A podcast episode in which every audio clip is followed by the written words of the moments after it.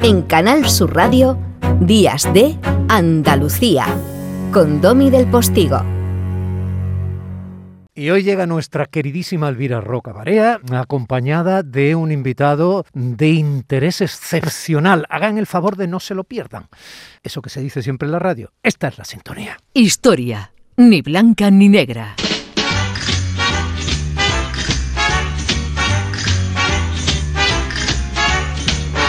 Sintonía que en realidad pretende homenajear a este medio porque fue sintonía durante muchos años del programa Protagonistas, uno de los programas fundamentales de la historia de la radio en España que lideraba Luis del Olmo y porque antes de todo eso fue la banda sonora de una serie que se llamaba Crónicas de un pueblo que vimos quienes tenemos edad para recordarla. Yo era un niño en la transición española. Elvira, eh, buenos días. Hola, muy buenos días. Pues efectivamente no se lo pierdan porque no, no ha exagerado, aunque me tiene cierta tendencia a ello nuestro querido director del programa. Tenemos un invitado excepcional, don Augusto Zamora, ex embajador de Nicaragua en España y eh, autor de un libro que yo creo que va a interesar muchísimo a nuestros oyentes. Augusto, buenos días. Buenos días. A ver si usted me saca de mi torpeza intelectual. Elvira, tú me ayudarás también. Usted es una reconocible persona, voy a provocar con etiquetas eh, obvias que parece que el mundo en el que estamos necesita etiquetas. Usted es una persona del mundo de la izquierda ideológica y eh, sin embargo ha hecho usted un libro donde critica la versión oficial en la que los libertadores son superhéroes y eh, el imperio español era eh, obviamente el malo de la película. ¿O me equivoco? No se equivoca. Pues explíquemelo porque me deja literalmente, como decía mi madre, que en paz descanse con las patas colgando. Pues porque, porque claro, hay que yo no quiero, no quiero pasar adelante sin señalar que aparte de embajador es una persona de un enorme prestigio intelectual que ha sido profesor de Derecho Internacional Público y Relaciones Internacionales en la Autónoma de Madrid y que es un analista finísimo. Pero hablemos primero de ese libro que tiene un subtítulo todavía más provocador, aparte de Malditos Libertadores, Historia del Subdesarrollo Latinoamericano, que en la historia que nos escribe Augusto comienza ahí. Pues adelante, Augusto, trate de resumirnos en lo posible, ya sabe cómo es la comunicación y la radio, ese Libertadores. Hay en América Latina en general, en unos países con más fuerza que otros, lo que yo llamo mitohistoria es decir, un relato que no es histórico, no se atañe a las realidades, ni realmente constituye una aproximación mínimamente seria a los orígenes de los países independientes latinoamericanos y en torno a la cual se han construido unas figuras que son más parecidas a los dioses del Olimpo que a seres humanos. Y yo indagando, porque esto viene de una clase que estaba dando yo, unas tantas clases en la Autónoma de Madrid sobre el origen de los estados y yo explicaba que los latinoamericanos estaban entre los estados más antiguos del mundo y esto que había repetido tantas veces un día como que se me quebró algo en la mente y en segundos yo pensé, bueno, si son los más antiguos, ¿por qué son subdesarrollados? Y a partir de esa reflexión inicié yo una investigación procurando que fuera libre de clichés, libre de esa mitohistoria para indagar sobre el subdesarrollo de nuestros países. Y en esa indagación como arqueólogo, como médico que quiere saber averiguar la causa de una enfermedad, me llevó inevitablemente a los años de independencia. Vamos entonces a pararnos un poco ahí porque usted en uno de sus capítulos habla muy claramente de libertadores al servicio de su majestad británica. Esto es casi un tabú, esto es algo de lo que no se puede hablar porque si uno habla de ello, como mínimo eres un fascista. Es decir, enseña gran parte del problema de endeudamiento con que nacen esos estados que llevan lastrando ese problema. ¿Arranca de ahí? Es que esa fue precisamente una de las causas fundamentales del atraso latinoamericano. Que aquellos individuos que se llaman libertadores actuaron en la realidad y en la práctica como auténticos agentes del imperio británico y en la fragilidad de unos estados donde no había, no había en ninguno realmente movimientos de independencia, salvo uno que fue derrotado de manera radical en el virreinato de la Nueva España y México, ellos entregaron los países al imperio británico como pago al apoyo británico a la guerra de independencia. A partir de ese momento los países quedaron condenados porque el imperio británico los trató como neocolonias y se dedicó a su saqueo, se destruyó toda la estructura económica que había en la colonia, que no era una estructura mala, de hecho, en muchas partes de las colonias americanas se vivía mejor que en España, del dinero y la movilidad económica que había en la relación entre las provincias, las provincias de Filipinas, Asia, el galeón de Manila, todo esto fue destruido después de la independencia y ahí se anclaron como una maldición sobre los países eh, las causas de este subdesarrollo que todavía nos tiene en un estado deplorable. Pero vamos a ver, Augusto, perdona mi sentido del humor. Me está usted diciendo que cambiaron un imperio por otro y pasaron de Guatemala a Guatepeor, eh, utilizando un refrán que tiene uno de los países americanos eh, como protagonista. Vamos a ver, ¿me está usted diciendo que su libro lo va a promocionar en los colegios el presidente López Obrador? Lo dudo, por Dios.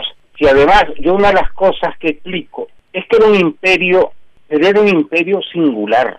No es el imperio decimonónico que se ha conocido, sino que las colonias eran parte del corpus español. Claro, las provincias de ultramar. Claro, las provincias de ultramar, es decir, aunque fuera en la teoría, pero eso siempre ha sido así, en la teoría todos somos iguales, aunque en la realidad no lo seamos, en la teoría todos tenemos los mismos derechos, en la realidad no es así, pero el corpus jurídico que había era de igualdad entre americanos y españoles. Por eso es que van delegados americanos a las Cortes de Cádiz.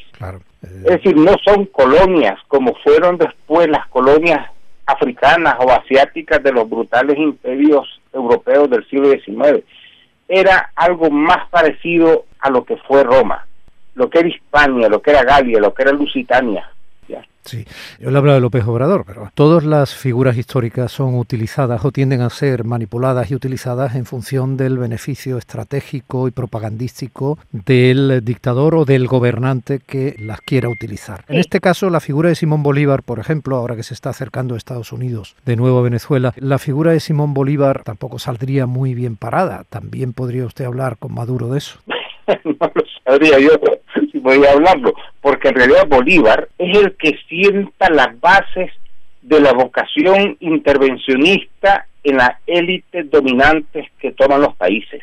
Porque Bolívar llega a pedir la intervención europea y a partir de ahí se convierte en una práctica de gobierno de las oligarquías pedir la intervención extranjera porque en el siglo XIX las oligarquías que toman el poder porque ese es otro mito, es decir, no hay liberación de la gente, lo que pasa es que las oligarquías toman el poder y se lo quedan todo, y hacen una simbiosis con el imperio británico, que era yo te permito saquear los países y tú a mí me apoyas para mantener el gobierno y si algo sale mal, tú vienes aquí, me mandas tus tropas me mantiene. Bueno, yo quería insistir un poco en, en ese sistema que ha permanecido prácticamente inalterado, que además es muy visible en cuanto uno puede analizar algo, si es que quiere hacerlo, a pesar de esa cortina de humo, que consiste pues eh, en fabricar una exculpación del presente recurriendo al pasado al estilo López Obrador que acabamos de mentar, es decir, en estar constantemente reeditando los argumentos de la leyenda negra para justificar unos problemas que están en el presente, desviando la atención hacia otro lugar. Y entonces esto impide por completo un análisis acertado de la realidad, no permite la creación de herramientas conceptuales que permitan entender esa realidad y encima la gente que intenta hacer un poco de clarificar esto así o bien eh, no se les hace ningún caso o bien son condenados bajo el apelativo de reaccionarios, fascistas, monárquicos y cualquier otra cosa. Es decir, es imposible sanear ese pasado, sanear en el sentido de clarificarlo, convertirlo en algo comprensible para poder resolver sus efectos negativos en el presente. Esto no tiene solución, don Augusto. Mire que usted sabe que yo le llevo echado a esto pensamiento desde hace 20 años. Yo creo que tiene solución, pero que será lenta porque ha habido una tragedia intelectual y es que hará más o menos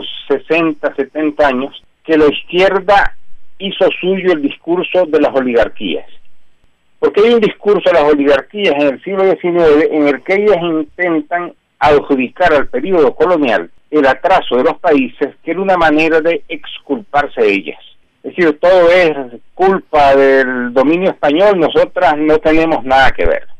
Y viene la izquierda, que esto es ya de la segunda mitad del siglo XX, que empieza a apropiarse de este discurso. Hmm. ¿Y por, qué, don, Augusto, por qué, por ejemplo, que también ha habido un pensamiento panhispanista de izquierda que ha sido potente en Hispanoamérica? Estoy pensando en, en Aya de la Torre, estoy pensando en los apristas, por ejemplo, ¿no?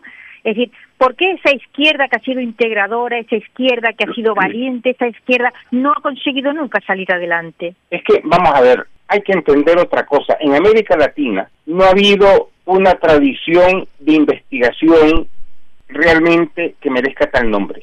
Ha habido mucha construcción de discursos ideológicos, eh, mucha demagogia, mucha palabrería, pero análisis serios, rotundos, en el sentido hegeliano o marxista, o si se quiere de derecha, pero serios, eso no lo ha habido.